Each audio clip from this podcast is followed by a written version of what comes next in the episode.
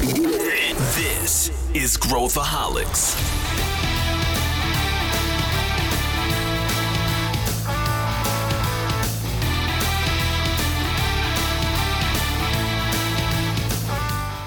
Olá, aqui é Pedro Weingärtner, sou CEO da ACE e esse é Growthaholics, o podcast para quem adora inovação e empreendedorismo. Você já parou para pensar em quais são as habilidades que você vai levar durante a sua carreira toda e quais delas vão ficar pelo caminho? Pois é, hoje a gente vai comentar sobre as habilidades do futuro e tudo que você precisa aprender agora para se preparar para o que vem por aí. Então se liga nesse episódio. Falando em futuro, eu quero te convidar para subir aqui no tatame e ouvir falar sobre a Future Dojo. Este episódio de Growthaholics é um oferecimento da Future Dojo, a única escola que une o padrão de qualidade da revista Exame com o conhecimento em inovação da ACE. Acesse futuredojo.com.br barra podcast e destrave o seu conhecimento. Estamos aqui com duas figuras já veteranas do Growthaholics, Philip Collins, com seu microfone absolutamente fashion. Bem-vindo novamente. Olá, Pedro. Olá, ouvinte. Mais uma vez, é uma honra participar deste podcast para falar hoje sobre as skills do futuro. Estou muito animado. Muito bom. E Miguel Narras, o nosso guru do Notion, bem-vindo novamente ao Growthaholics.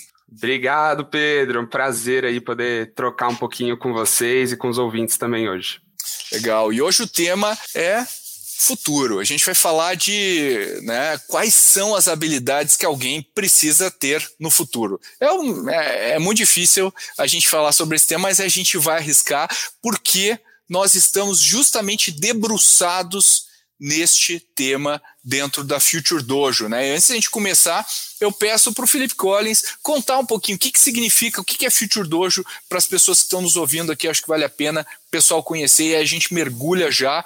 E eu já, já aproveito para te perguntar, na sequência, o que, que você acha que são, quais que você acha que são as habilidades do futuro? O que, que vai acontecer, o que, que a gente precisa dominar?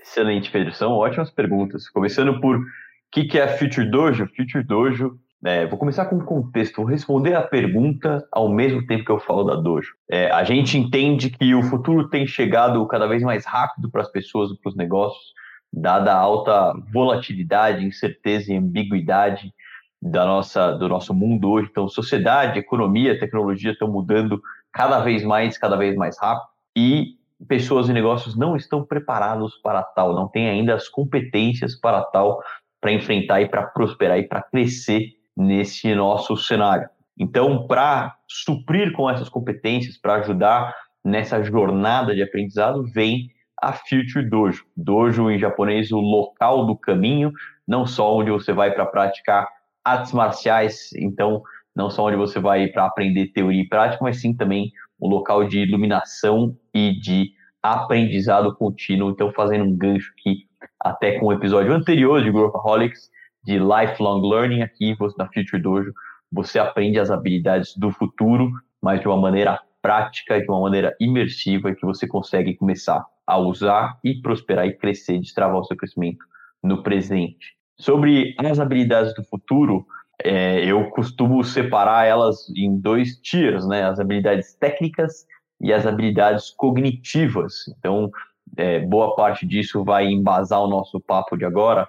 Habilidades técnicas, a gente está falando desde das carreiras que estão surgindo, das profissões que estão surgindo agora, com uma ascensão de demanda por tecnologia, de demanda por produto, uma mudança uma, uma transformação digital mais acelerada, mas é, também em contrapartida essas habilidades cognitivas que, independente de qual carreira você seguir, você precisa ter, essa sim eu não vou dar todo o spoiler de todo o episódio agora, mas essas sim, elas são mais democráticas e você, independente da linha de atuação que você seguir, você vai precisar conquistá-la. Estou falando desde pensamento lógico analítico, criatividade, empatia, é, entre muitas outras aqui que a gente vai discutir ao longo desse episódio. E você, Miguel, além, além do Notion, né, e de coisas que, que eu, que, enfim, que não são cringe, que você pode falar pra gente, o que que você, que que você poderia apontar de habilidades do futuro. Isso aqui é piada interna, gente, que agora você eu já estendo para milhares de ouvintes aqui a nossa piada interna, que o Miguel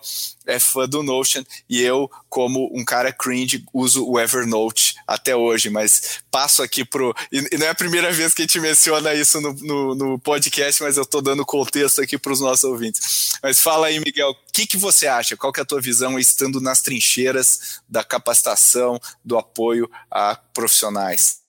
Perfeito, Pedro. É, acho que independente de ferramentas em si, né? Você citou aí essa, essa, nossa brincadeira aqui de Evernote, Notion. Acho que muito mais do que conhecer e dominar as ferramentas que estão uh, mais na moda ou estão sendo mais utilizadas no momento. Quando eu penso em habilidades do futuro e quando a gente lê estudos, reports e tendências sobre isso, uh, o que mais se sobressai uh, são as habilidades humanas, né? Então são o que pode se chamar de soft skills ou ah, habilidades que a máquina não consegue fazer acima de tudo, né? Então, claro, é super importante você ter aí as, a, a, a conseguir lidar com as ferramentas que existem no momento, saber operá-las e uh, uh, a gente está usando aqui um exemplo super básico do dia a dia, né? Mas com certeza, né? Quando a gente pensa em programação, em conseguir trabalhar com engenharia de dados, trabalhar com nuvem, é, isso também são habilidades aí uh, que estão em alta.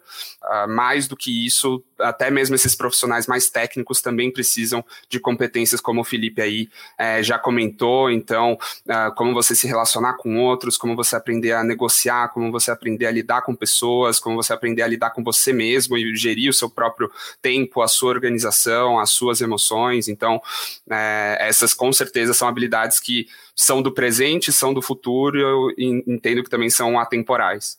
Eu queria trazer um pouco de estatística para o que o Miguel está falando. Tem uma pesquisa que fala que 56% dos executivos no Brasil acham que as habilidades comportamentais, eu não sou muito fã do termo soft skills, porque elas não são muito soft, elas são muito cruciais, na verdade, quando você fala soft, eu acho que você diminui um pouco dessas habilidades comportamentais, mas eles citam que essas habilidades são cada vez mais demandadas, especialmente no pós-pandemia. E quando você considera que 80% dos empregos existentes hoje, né, dos, dos, cargos né, existentes hoje, não vão existir até 2030, você passa a por uma necessidade muito grande de reaprendizado e requalificação. A gente tem visto uma evolução muito grande, vou abrir uma aspa aqui, das máquinas, então, inteligência artificial, robótica, ou coisas até um pouco menos glamurosas de softwares de automação que vão acabar é, ganhando muito espaço porque são muito mais produtivos do que um humano fazendo muitas coisas, mas você precisa aprender tanto com a lidar, tanto com a máquina, então a gente vê skills técnicas surgindo e a tecnologia vai evoluir a ponto delas de cada vez demandar mais, quanto skills de lidar com os outros humanos, de lidar com a sociedade e essas mudanças todas. Então, essa demanda é, parece dicotômico, mas não é. Enquanto a gente vê cada vez mais tecnologia surgindo e modificando a forma como a gente faz as coisas, as habilidades humanas são também cada vez mais demandadas. E para você entender que não é uma coisa só de muito futuro, saiu uma pesquisa do LinkedIn recente falando que 60% dos executivos né, das empresas, na verdade, não pega novos desafios ou não entra em novos desafios porque não tem as capacidades técnicas e humanas para desenvolver, não tem as skills dentro de casa para vencer esses desafios. Então, a reskilling e upskilling são sim prioridades dentro do presente já, quanto mais quando a gente fala de futuro, seja esse futuro 2030, e daqui a pouco eu quero falar um pouco sobre um estudo da Pearson que listou os 100 empregos de 2030, que é super interessante, bem diferente do que a gente vê hoje, quanto especialmente do presente. Então, hoje já você tem uma demanda por novas capacidades e novas formas de resolver problemas. Eu já falei para vocês da minha metáfora do apocalipse zumbi. Eu uso ela em aula, é uma das coisas que eu mais gosto, mas eu queria é, é, eu, eu, faço uma personificação, eu, é. eu, me divirto muito fazendo essa do Apocalipse Zumbi, mas eu, eu também. que contasse. Então vou contar para vocês. E daí, porque eu acho que tem tudo a ver com o que a gente está falando aqui, né? E eu, eu gosto, eu, eu adoro filmes de zumbi, é, entre outros gêneros, é, mas e, e o filme de zumbi acontece uma narrativa. É, hoje em dia, né, quando a gente pega os filmes, eles já não tem mais tanto essa narrativa, mas no passado eles contam a origem do apocalipse zumbi, né? Então, que, que como que o, o, protagonista se dá conta que existe um apocalipse zumbi? Então ele está lá vendo a vida, de repente algumas coisas começam a acontecer. Ele começa a ver um incêndio no horizonte, começa a ver alguma coisa estranha, mas ele não dá importância para aquilo que não é com ele. Aí ele volta para casa, chega em casa, aí ele vê, assim, passa de relance, tá a mãe dele, ou a esposa dele, tá estranha, mas ele não presta atenção, ele continua caminhando, vai pro banheiro, quando volta, a mãe corre na direção dele com aqueles olhos de zumbi querendo matá-lo.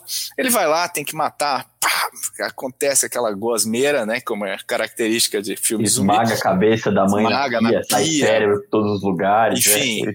e aí é traumatizante, ele sai todo ensanguentado. E naquele momento ele sai para a rua e se dá conta que o mundo mudou, incêndios e, e polícia ca, caindo por, por tudo. E ele vê que tudo que ele aprendeu até então não é mais útil para aquele contexto. Então a pessoa se aprendeu contabilidade, agora vai ter que aprender como usar arco e flecha, como usar uma, um, um, né, um tacape para matar zumbis, como sobreviver à noite, como é, caçar e tudo mais, habilidades que nunca desenvolveu antes. O que e aí um essa metáfora aqui, pessoal, para quem não, não, não tá acostumado com apocalipse zumbi, é sempre na cabeça, tá? É sempre na cabeça que você tem que sempre bater nos cabeça. zumbis. É, é, é, é. O pessoal parece que não aprendeu ainda em todos os filmes. Não, não, não. É, e aí fica super tranquilo, né? Até no Zumbiland ele fala, né? Double tap, né? Dá um e dá, dá dois para garantir, né? É uma das regras. Mas uh, e aí a gente a gente compara isso com o mercado profissional. Eu acredito que o que está acontecendo hoje, se a gente for olhar a confluência de mudanças que a gente tem e, e se a gente pegar a revolução industrial algumas mudanças, né? A fábrica sendo criada, né? A linha de montagem, a racionalização do trabalho, uh, a máquina a vapor, eventualmente as, as, ferrovias.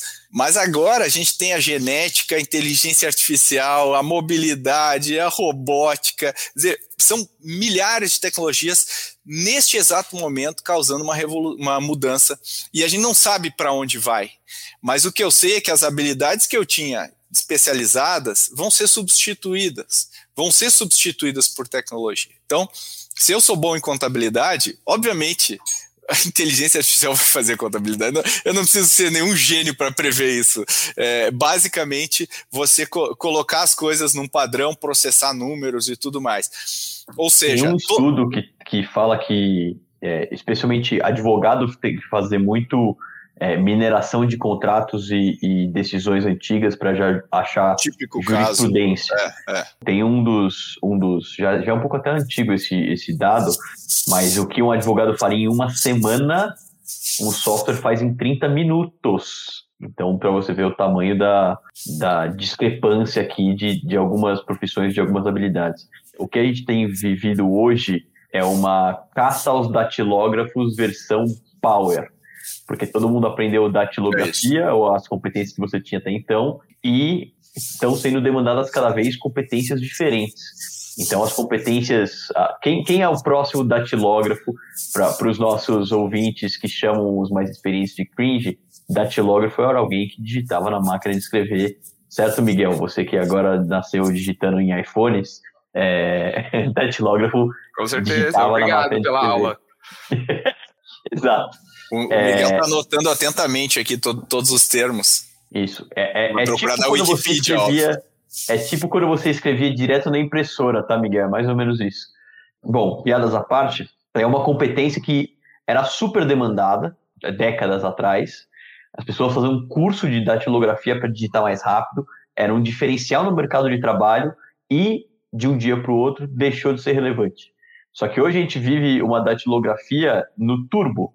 Então, a gente tem profissões nascendo e morrendo não a cada 20 anos, mas a cada 3, a cada 5. Então, as habilidades que você precisa adquirir são rigorosamente diferentes. E fazendo um adendo aqui na tua, na tua analogia aos filmes zumbis, Pedro, É, eu, eu gosto muito desse exemplo, dou ele em aula faz uns dois anos. E quando eu parava para refletir em cima dele, a gente ainda estava na, indo para casa da mãe. Então, você estava começando a ver o cenário modificado. Hoje, especialmente pós-pandemia de Covid-19, onde ou os negócios mudaram ou eles morreram no meio do caminho, você já pegou e já passou pelo episódio da sua mãe e você já sabe que você está numa sociedade apocalíptica. Então as coisas têm mudado muito mais rápido.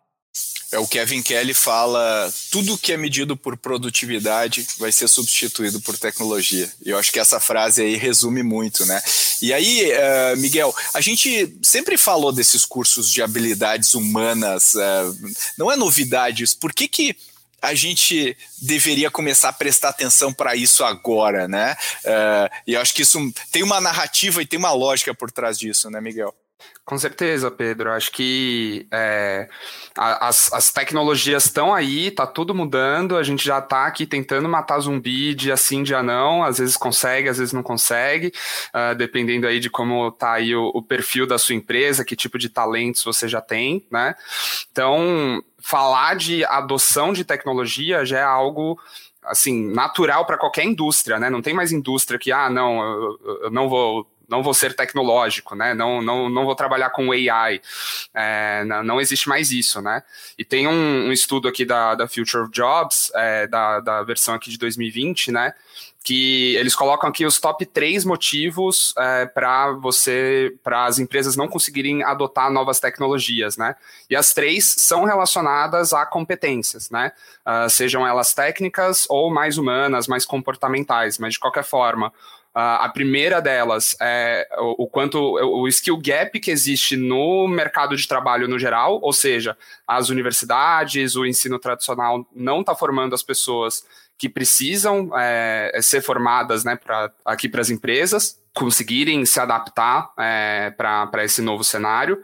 A capacidade de atração dos talentos que existem, então, principalmente no Brasil, os, os as pessoas que já têm uma formação um pouquinho mais pautada para para esse mundo mais tecnológico e mais atual uh, são super concorridos. E em terceiro, as próprias lideranças hoje das organizações, né? Então, os talentos atuais hoje também não estão preparados para esse cenário, né? Uh, então, isso já é algo que está cada vez mais latente, né? O quanto que no momento que a pessoa se forma, e eu me formei não faz muito tempo, né? Uh, e, e, a engenharia é um, um, lado um pouco mais técnico já, né? Que em tese já teria um olhar um pouco mais para a tecnologia. Uh, parece que você já se forma, você já chega atrasado, né? Uh, não só por questões técnicas, mas até muito mais por questões comportamentais, né? A gente está há muito tempo nesse ritmo de, ah, vamos aprender na prática. Quando eu estiver lá num estágio estágio, quando eu começar a minha carreira, quando eu for pegar meu primeiro cargo de liderança, aí eu aprendo como é que eu lidero pessoas. Quando eu tiver meu primeiro projeto, aí eu aprendo a gerenciar um projeto, ou, ou a lidar com stakeholders, ou fazer uma gestão de crise, uma gestão de mudança. Uh, há muito tempo a gente está falando de aprender ali, assim, sofrendo, né? Enquanto eu erro e vou lá e faço e tal, né? Uh, porque ninguém chega preparado para isso, né? Uma, uma parcela muito pequena chega preparada, né? Então, esse, esse skill gap está cada vez mais uh, claro, né? falar de cursos ou falar de leitura ou falar do formato que seja uh, para você desenvolver isso é, se torna cada vez mais necessário, né? Se você não, não entende, não tem um, um autoconhecimento, pô, uh, hoje eu tenho um, um, eu sei qual é o meu skill gap para eu conseguir ser uma liderança aqui do futuro, né? Que é não conseguir ter o melhor raciocínio lógico, ou não conseguir interpretar esses números ou, ou N outras aqui que eu falei. Você não ter essa clareza, né, desse do que é o seu gap e você correr atrás Uh, seja no formato que for, pode ser um curso, pode ser um livro, pode ser por mentorias, por trocas, conversas, grupos de interação. Uh, é como se você já tivesse assim atrás em N aspectos, né? Então acho que hoje isso está muito, muito mais latente. É, eu, eu fico te ouvindo, né, Miguel, e, e, pensando como que as pessoas hoje foram ensinadas a pensar sobre capacitação, sobre carreira, e, e a forma como a gente foi educado é eu, eu vou lá, eu faço meu curso superior, aí saio do meu curso superior, aí eu talvez faça uma especialização, talvez duas, se eu quiser ir pela carreira acadêmica eu faço um mestrado, doutorado, uh, e eu vou fazendo cursos para entender o que está acontecendo e me atualizar me reciclar, né, entre aspas. E, e, eu queria que o Felipe comentasse isso, né, que eu acabei de dizer, ou seja, a, o paradigma atual versus o novo paradigma, né? Como que eu deveria pensar sobre a minha educação, a minha formação nesse contexto?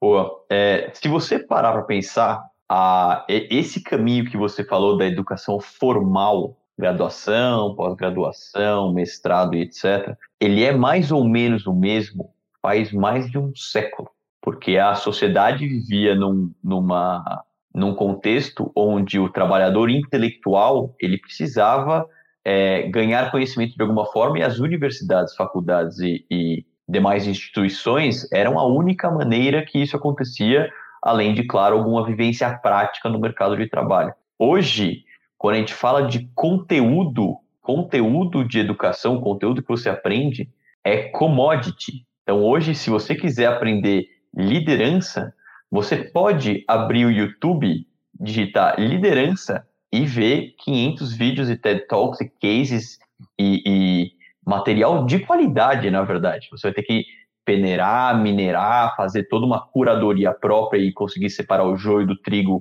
de uma maneira mais individual, mas aquele conteúdo que antes estava represado no professor, naquele ser de maior conhecimento que você lá na década de 40 ou alguma coisa assim, ele não é mais, é, não existe mais essa assimetria de informação. Então você pode adquirir esse conhecimento de, de maneiras diferentes. Só que, dada a profusão de conteúdos que existem, falta curadoria e falta aplicabilidade prática. Então, se você quer ganhar uma skill de verdade, além de, claro, imergir, é, a forma como você aprende pode ser é, autodidata de quer aprender sobre AI, eu vou mergulhar e ver tudo sobre AI, ler tudo sobre AI, conversar com pessoas que trabalham nisso e depois tentar montar aqui uma, uma aplicação disso, ou pode ser mais guiada. Eu acho que hoje o papel da educação é muito mais de facilitação, empoderamento e curadoria do que de assimetria de informação. Você não quer que alguém te fale o que é AI. Você quer alguém que fale, eu fiz isso, deu esse resultado, esse é o corta-caminho para você aprender. Então é, é, é, um, é uma mudança aqui de papel do tanto do professor quanto do aluno, na verdade. É, e, e, acho que tem uma. Complementando aqui, né? Acho que tem um, um ponto também é, desse modelo tradicional aí que o Felipe comentou, é que a, a, educação sempre, nesse, nesse formato, ela sempre foi uma pausa, né, para a sua progressão de, de carreira, né? Então, ah, vou aqui fazer uma graduação e depois eu entro no mercado de trabalho, né? Então, é como se você estivesse postergando o início da sua carreira. Ou muitas vezes, ah, vou parar aqui é, vou tirar um ano para fazer um MBA e depois uh, eu volto para minha carreira numa outra função, enfim, uh, já sendo um líder e tudo mais, né? Uh, e o que a gente tem discutido muito aqui na Dojo é da gente é, pensar a educação como um, um, algo que te acompanha, né? Não ser algo que te para, né? Então, você desenvolver essas habilidades ao longo da sua carreira sem ter que é, fazer, ah, agora eu vou fazer um curso de especialização para algo que eu vou usar daqui a três anos. Sei lá como é que vai ser daqui a três anos. Será que você vai ter de fato cristalizado aquele conhecimento uh, no momento que você for aplicar? Então, uh, a gente tem pensado muito nesse, nesse nesse modelo, né? Enquanto a educação te acompanhando e te destravando em cada etapa que você está é, aí do seu, da sua jornada. Eu estou ouvindo esses pontos e, e, pensando também como as empresas pensam sobre as, as, as, contratações que elas fazem. O que vai contra o que a gente está falando aqui, vai contra o que elas precisam, de fato, né? Então, ah, preciso de uma vaga no marketing. Então, vou procurar alguém experiente em marketing e tudo mais. E o que a gente está falando é: se hoje você precisa de uma vaga com essas características, daqui a um ano, provavelmente você já não precisa mais dessas características. E se você colocar alguém, ela, essa pessoa vai aprender, né? Uh, então, assim, co como é, Felipe, que a gente, no meio corporativo, pensa ou poderia pensar sobre os profissionais que eu deveria trazer para uh, se juntarem, uh, ou até mesmo o tipo de estímulo que eu dou para os profissionais que estão atualmente lá? Legal. Tem, existe sim, embora a gente fale dessa parte mais comportamental, que é, é o tal do é, contrate, contrate a, a pessoa e fit cultural e treine as habilidades, existe sempre uma, um pré-requisito. Não à toa, por exemplo, a gente vê é, um gap de mão de obra tecnológica no Brasil. Falta engenheiro, falta desenvolvedor. Então, o que, que, as, que, que as empresas aprenderam? E você precisa ensinar essas pessoas algumas habilidades. Então, uma, algumas das companhias estão, inclusive, colocando cursos da tecnologia é, que elas usam no processo seletivo. E aí você já dá o pré-requisito, dá o, o, nível zero daquela habilidade para os níveis de entrada, para as pessoas de entrada que você quer contratar. Você forma a sua própria mão de obra. Mas também tem o outro lado. Se você aprende uma tecnologia ou só uma skill técnica, você está limitado ao tempo ao qual aquela skill ela é óbvia, ela é usada, ela é vigente.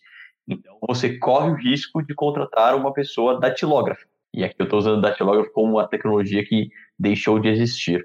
É, eu estava observando um pouco mais das, das skills do Fórum Econômico Mundial. Quais são as skills de 2025? A cada cinco anos, o Fórum Econômico Mundial ele se reúne e ele determina quais são as competências que é, serão as mais procuradas nos próximos cinco anos.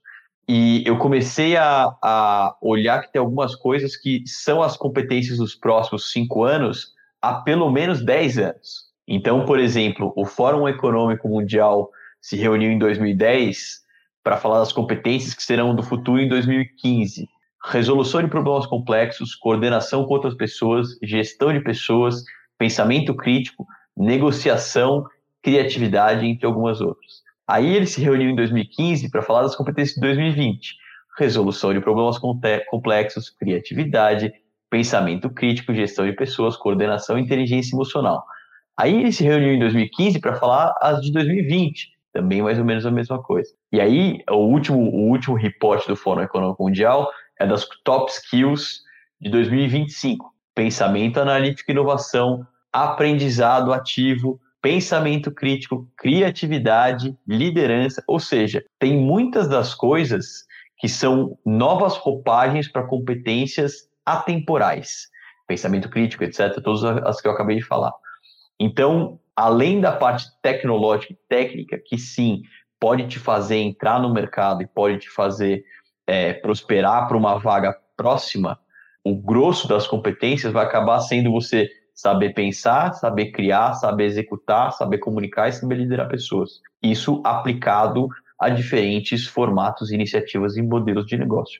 Então, quando a gente fala das companhias é, e da abordagem que elas fazem, deixa de ser tão importante a parte técnica e você passa a ter uma abordagem muito mais de formar, tanto por meios educacionais tradicionais quanto até on the job, mentoria, é, projeto, projetos interáreas, etc., você formar os seus próximos líderes.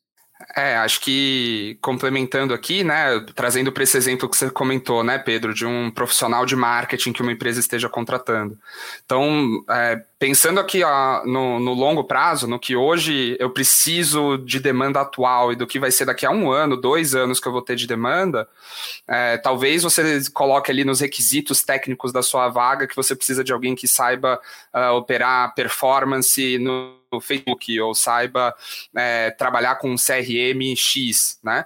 Uh, mas não sei como que vai estar o Facebook daqui a um ano, quais vão ser as regras deles, as políticas deles de advertising, ou como que vai ser o futuro dos CRMs. Isso tudo é muito incerto, né?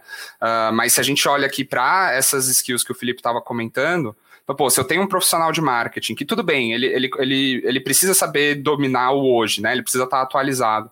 Mas se além disso, né, e muito mais do que isso, ele tem a capacidade de resolver problemas complexos, então se daqui a seis meses muda toda uma lógica do Facebook, tem aqui é, é, novas regras, novos algoritmos para distribuição de, de mídia, esse é um problema que essa pessoa vai ter que enfrentar, né? Como é que eu consigo continuar trazendo tráfego, conseguir, conseguir é, trazer cliente, mesmo dado esse novo contexto que eu não estava preparado, né? Então, essa me parece uma competência muito melhor para você carregar ao longo da sua carreira do que você se, falando como indivíduo, né? Você se basear nas suas competências técnicas ou na empresa contratar apenas pensando nas competências técnicas, né? É, eu, eu gosto de pensar na expressão sempre de células-tronco, né? O, se eu estou contratando alguém, eu, eu não quero uma célula especializada, especialmente numa função mais de entrada. Eu quero uma célula-tronco que saiba se transformar em qualquer outra coisa que eu precise dentro da empresa, na hora que eu precise, e saiba uh, se preparar rapidamente. Então, é aquilo que tu falou, né, Miguel? Saber o recurso tal do Facebook, Cara, se a pessoa é uma pessoa que sabe aprender, né, sabe onde buscar, em dois dias ela já sabe aquilo do Facebook. Você fez todo o seu processo de recrutamento baseado numa coisa que alguém bom aprende em dois dias. E eu acho que é isso um pouco que as empresas estão uh, passando, né, por, por essa né? Às vezes até uma miopia setorial, assim, do tipo, pô, se eu sou do banco, eu quero contratar só pessoas de banco. E a gente sabe que a inovação vem geralmente de, de pessoas de fora do mercado que a, que a empresa atua, e não de pessoas do mesmo mercado. Então, eu, eu, eu acho que isso ajuda a gente a simplificar. E, e, e acho que daí tem um outro, eh, outro o conceito de lifelong learning que a gente uh, costuma falar aqui, mas eu acho que muitas pessoas não entendem, né? A gente até fez um episódio só sobre lifelong learning, onde a gente explicou, né, o conceito de você ir, uh, assim, o aprendizado vai fazer parte de toda a sua trajetória, de um jeito ou de outro, e esse aprendizado é maravilhoso, não é uma não é como se fosse um peso, né, um fardo que eu tenho que carregar. E eu acho que isso não também muda. Não necessariamente é formal, né? Não necessariamente formal. E eu acho que é isso, esse é o ponto que eu queria explorar, Felipe, é a maneira como a gente se educou, né, que é para obedecer, para compliance e tudo mais, não é a maneira que normalmente a gente aprende. É, o ser humano não aprende desse jeito. Então, comenta um pouco e, e, na Dojo a gente mergulhou muito sobre isso, sobre a maneira que a gente aprende. Como é, como é que a gente acha que aprende e como é que a gente aprende na prática, Felipe? Eu estou lendo a biografia do Richard Feynman, físico, inclusive recomendo fortemente. E curiosamente, ontem, indicação do Pedro Weingärter, diga-se de passagem. E curiosamente, ontem eu estava lendo uma passagem que o Feynman estava dando. Ele é um físico super teórico, ajudou a construir, participou do projeto Manhattan, é uma das mentes mais brilhantes de física, assim. E ele estava dando uma aula numa universidade brasileira, aliás, e os, os brasileiros, quando ele perguntava o que, que era uma, um índice refratário em cima de uma, de uma superfície X, eles sabiam de cor e salteado qual era aquele índice. Só que quando ele fala assim, o que, que acontece quando eu jogo luz nesse vidro, ninguém sabia que, que, que isso mostrava, né? Que eles aprendiam o conceito teórico para passar na prova, só que nunca colocaram aquilo na prática. Então eles nunca falaram assim, nossa, o que, que, é um, que, que é uma coisa refratária? O que, que é uma luz assim? Deixa eu apontar um laser num vidro para ver a dispersão. E isso diz muito sobre como a gente aprendia, que era, ah, você sabe inbound marketing, ou você sabe Python, ou você sabe outbound, você sabe qualquer coisa do tipo?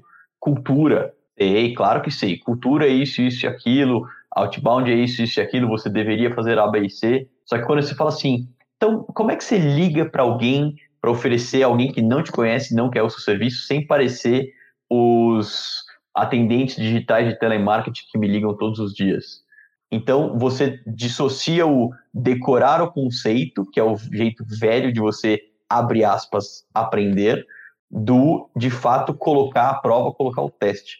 A gente, quando a gente dava aula de marketing juntos, Pedro, a gente falava assim, qual é o melhor jeito de você aprender é tráfego? É criar um blog e faz ele ter 20 mil acessos por mês daqui a três meses. Pô, mas isso não me dá teoria. Não, mas você vai estar com tanta coceira e tanta prática que você é, vai aprender muito mais do que é, qualquer coisa. Isso tem também a ver com por exemplo, quem geralmente empreende ou cria startup ou se coloca para tomar risco e ser responsável por algo, geralmente traz competências e traz vivência de tocar um negócio mais fortes do que alguém que está protegido em um ambiente mais carreirista e foi estudar sobre gestão em algum lugar.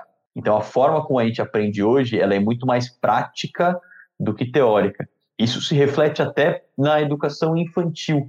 E tem projetos lindíssimos de você ensinar crianças é, programação, ensinar crianças a codarem, e por mais que a tecnologia que elas estão codando em cima vá mudar, e necessariamente ela vai mudar, é, a lógica de programação de você imputar alguma informação e depois voltar um resultado estruturado de maneira diferente, você já consegue colocar no cérebro daquela criança. Então, a gente está vivendo um, um, movimento de você ganhar competências muito mais experiencial, porque o conhecimento é descentralizado, do que é, a, a ótica antiga de aprendizado. Onde o enfoque está muito mais em decorar, em, em, em check, né, em, em, em, compliance, né? A gente, basicamente, todo o sistema de ensino é destinado para a gente aprender a obedecer e não para a gente aprender a pensar, ou aprender a fazer, ou aprender a criar, que é um pouco da, do que a gente está tentando fazer aqui na, na Dojo. E, e, Miguel, o que eu queria te, te, te perguntar, né, tendo isso em mente, é vamos olhar para o futuro, né? A gente está falando das competências do futuro, que na verdade são competências do presente, é, ou seja, tudo que a gente está falando aqui são coisas que a gente tem que aprender hoje, e competências muito óbvio, tem coisas técnicas, mas não são coisas específicas técnicas, né? Não são assim, ó, você precisa aprender Python, que nem o Felipe falou. Não, hoje a gente faz muitas coisas que, que precisam ser feitas usando Python, mas amanhã eu não sei como é que a gente pode entender esse, esses blocos, né? O Felipe já deu uma mencionada, mas como é que a gente pode entender uh, uh, essas categorias e como que a gente como que a gente ajuda a expressar isso para quem está nos ouvindo, para tentar, tentar tangibilizar essas linhas de aprendizado? Legal, Pedro acho que tem algumas, algumas coisas aqui que podem ajudar, assim, que, é, a entender um pouco mais isso e você colocar na prática, né? Começar a, a, criar o seu próprio plano do que, que você quer se desenvolver, que competências você quer colocar aí no seu cinto, né? Uh, entender qual que são as melhores formas de você aprender, né? Se, qual que é a forma como você balanceia aí o seu estudo, qual que é o tipo de formato, qual que é o tipo de informação, né? se é mais o vídeo no YouTube que o Felipe falou antes, ou se é mais leitura, ou enfim, acho que essa, como você consome essa informação, uh, acho que já é uma primeira, uma primeira dica, né?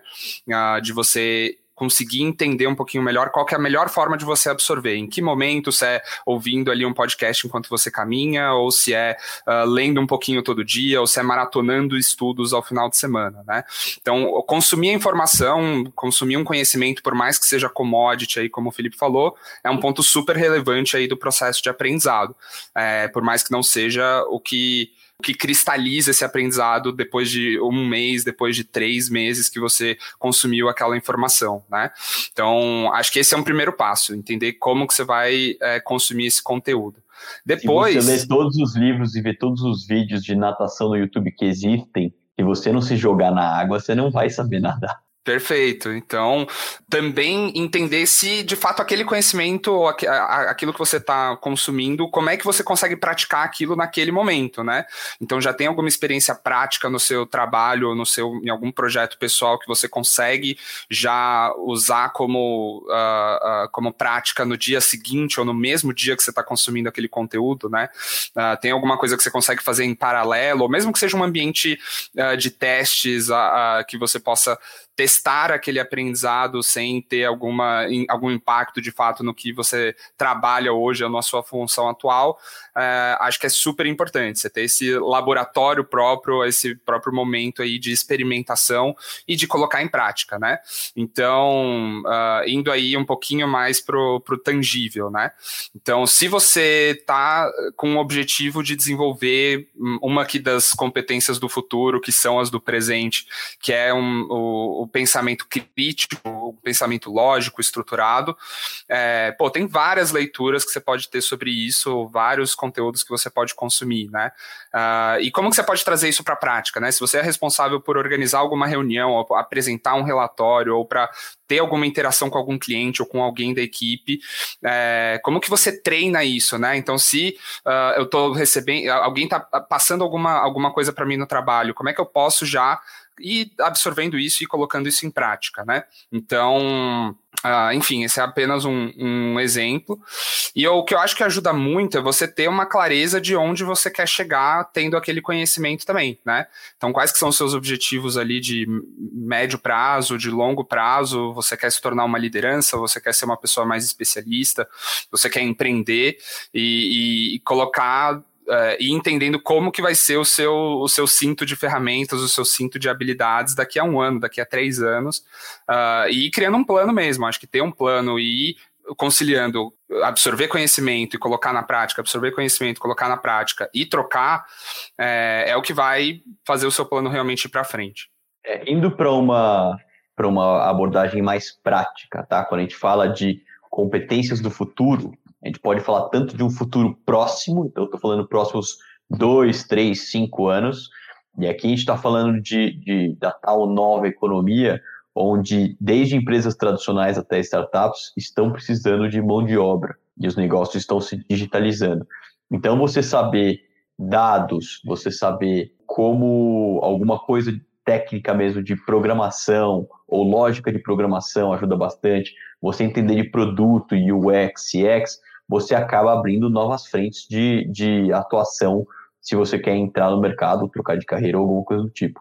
Só que tem um estudo chamado uh, ah, 100 Trabalhos do Futuro, de uma universidade australiana. E eu estava curioso aqui, vendo quais serão os, as profissões em 2030. Tem operador de espaço aeroespacial. Então, a gente está falando de viagens é, para Marte, etc., agora, vai ser uma profissão do futuro que você vai colocar. Tem você é, ser um programador de bot por voz. Código não vai existir, você digitar código, você vai falar assim: quero uma plataforma assim, assim, assado, inteligência artificial vai resolver isso. Tem você ser, por exemplo, é, é, broker de fazendas verticais comunitárias. Você vende isso no mercado futuro. Você ser é, data farmer, você ser forensic data analyst. Então tem várias é, é, profissões que a gente nem sabe o que, que vai acontecer com elas, que estão para ser criadas ou que estão para ser é, é, revolucionadas. Então, de novo, se você for colocar a tua carreira ou tua empresa direcionar para uma parte puramente técnica, você precisa ter ciência que você está falando de um futuro próximo. Então, é, óbvio, você quer daqui a dois ou três anos estar tá na posição X, tem competências que você vai precisar, técnicas que você vai precisar adicionar. Agora, se você está falando de garantir a sobrevivência da tua vida profissional nos próximos 30 anos, você vai ter que ser muito mais abrangente e fundamentalista do que aprender, por exemplo, é, uma coisa super específica. E para gente, a gente encerrar aqui o nosso, nosso episódio, a gente podia fazer uma rodada de dicas aqui para os nossos ouvintes e quem está querendo embarcar numa, numa jornada para se manter ou se tornar mais competitivo, competitiva no mercado, como entendendo essas profissionais como produtos para o mercado.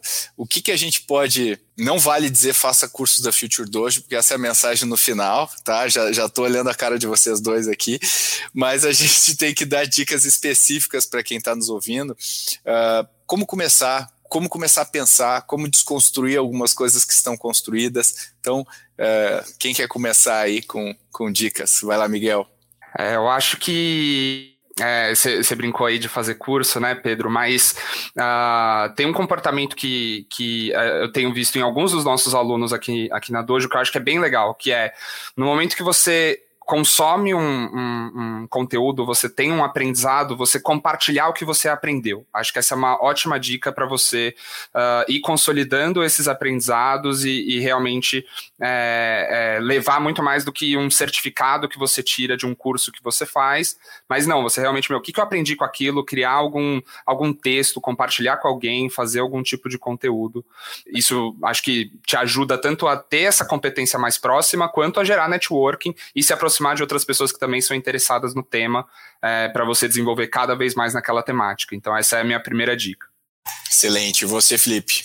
Eu gosto de fazer uma coisa, eu gosto muito de, de buscar novas competências e o meu processo é um pouco mais imersivo. Então, eu falo assim, legal, o que, que eu preciso aprender? Ou como é que o Felipe do futuro, e o futuro pode ser daqui a um mês ou daqui a três anos, se parece? Se for uma competência profissional, quem são as pessoas que já têm essas competências que eu posso me inspirar? E aí eu vou lá e eu vou fuçar desde LinkedIn, o que, que essas pessoas pensam, escutar podcast, ver o que, que elas fazem. Assim, legal. Que competências que elas têm? Eu decupo quais são as competências. Como é que eu posso aprender essa competência? E você vai no, numa jornada de é, imersão mesmo. Abrir desde abas e posts de conteúdo gratuito e vídeos e etc., até uma das formas que são mais é, poderosas é você pagar cafezinho virtual agora por causa da pandemia para pessoas mais experientes que você naquela competência e fazer boas perguntas. Eu acho que você fazer boas perguntas é fundamental para é, você pegar os corta-caminhos que aquela pessoa demorou anos para descobrir e você consegue aprender, óbvio, com uma proporção diferente, mas em poucos minutos. Então, nesse, combo de olhar como é que como é que sou eu do futuro, o que, que eu preciso aprender, mergulhar. E eu estou falando mergulhar, ler muito, ver muito vídeo, buscar cursos se for o caso, pagar cafezinho e como é que eu coloco essa competência à prova. A dica do Miguel é valiosíssima de você tentar explicar para alguém, leigo especialmente, é, aquilo, porque você precisa pegar toda aquela informação e aquele bolo de informação é, que você pegou, que é complexo ainda, sintetizar e passar adiante. Então, você explicar, você também reorganiza aquela informação na sua cabeça. E, claro, o supra-sumo seria você botar em prática aquela competência, testando o teu conhecimento. Então, de fato, aplicar, seja Python, seja pensamento crítico, seja comunicação ou alguma coisa do tipo. Excelente, excelentes dicas e, e é, eu acho que essa a questão da aplicação prática aí, complementando, a pessoa pode pensar em criar um projeto pessoal para fazer isso. Vou criar um blog pessoal, eu vou, é, eu vou fazer voluntariado, eu vou fazer voluntariado para exercitar esse skill. Quer dizer, tem tanta coisa que eu posso fazer. Eu acho que eu acho que é um, que é um caminho muito bacana e que as pessoas às vezes não pensam. Elas pensam muito na, na, na aquisição de conhecimento teórico e muito pouco na, na questão prática. Vamos fazer mais uma rodada aí, Miguel. Mais uma dica e depois mais uma dica do Felipe. Boa. Então, acho que mais uma dica aqui, eu, eu gosto muito de, de do, do, compartilhar, né? Então, hoje em dia tem muitas comunidades, né? Que dá para você entrar, participar e, e, e trocar com pessoas que estão com o mesmo interesse, né? Então, seja no Slack, seja em qualquer plataforma, uh, Telegram, até mesmo para os mais uh, boomers aí, uh, grupos no Facebook, enfim.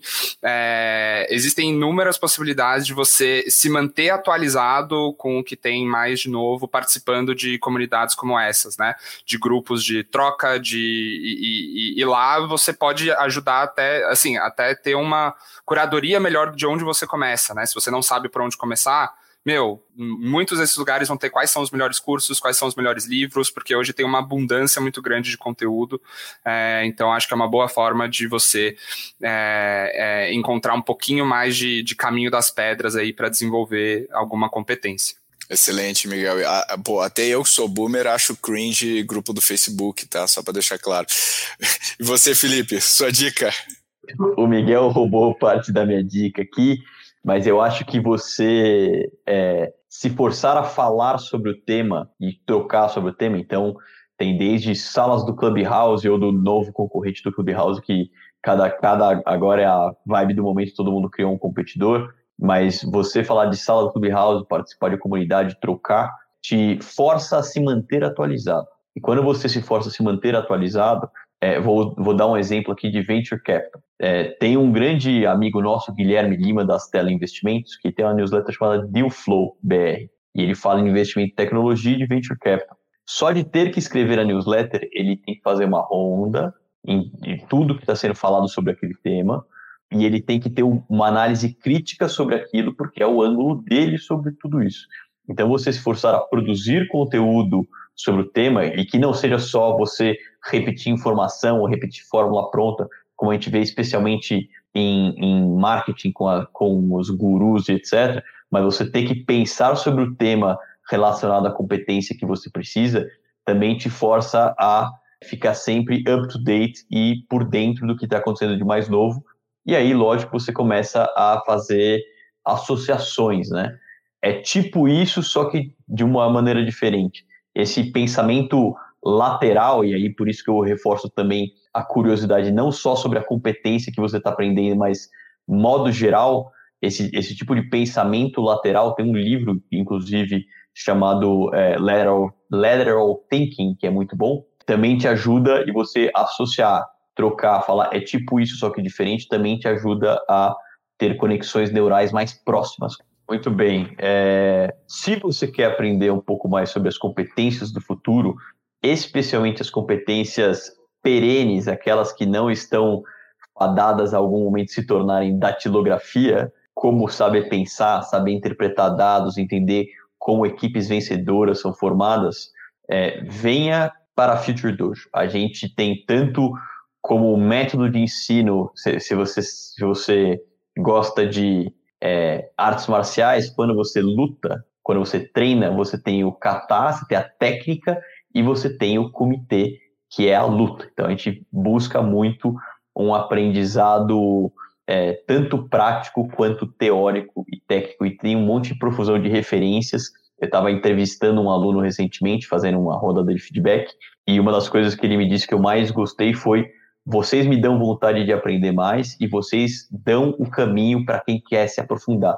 Por mais que o conteúdo não seja nosso, a gente não é detentor único do conhecimento, a gente dá aqui um pouco de caminho das pedras. Então, é, interpretação de dados, conceitos de inovação, agilidade, que é você fazer mais com menos, venha para Future Dojo aprender e compartilhar também um pouco sobre estes conceitos e estes temas.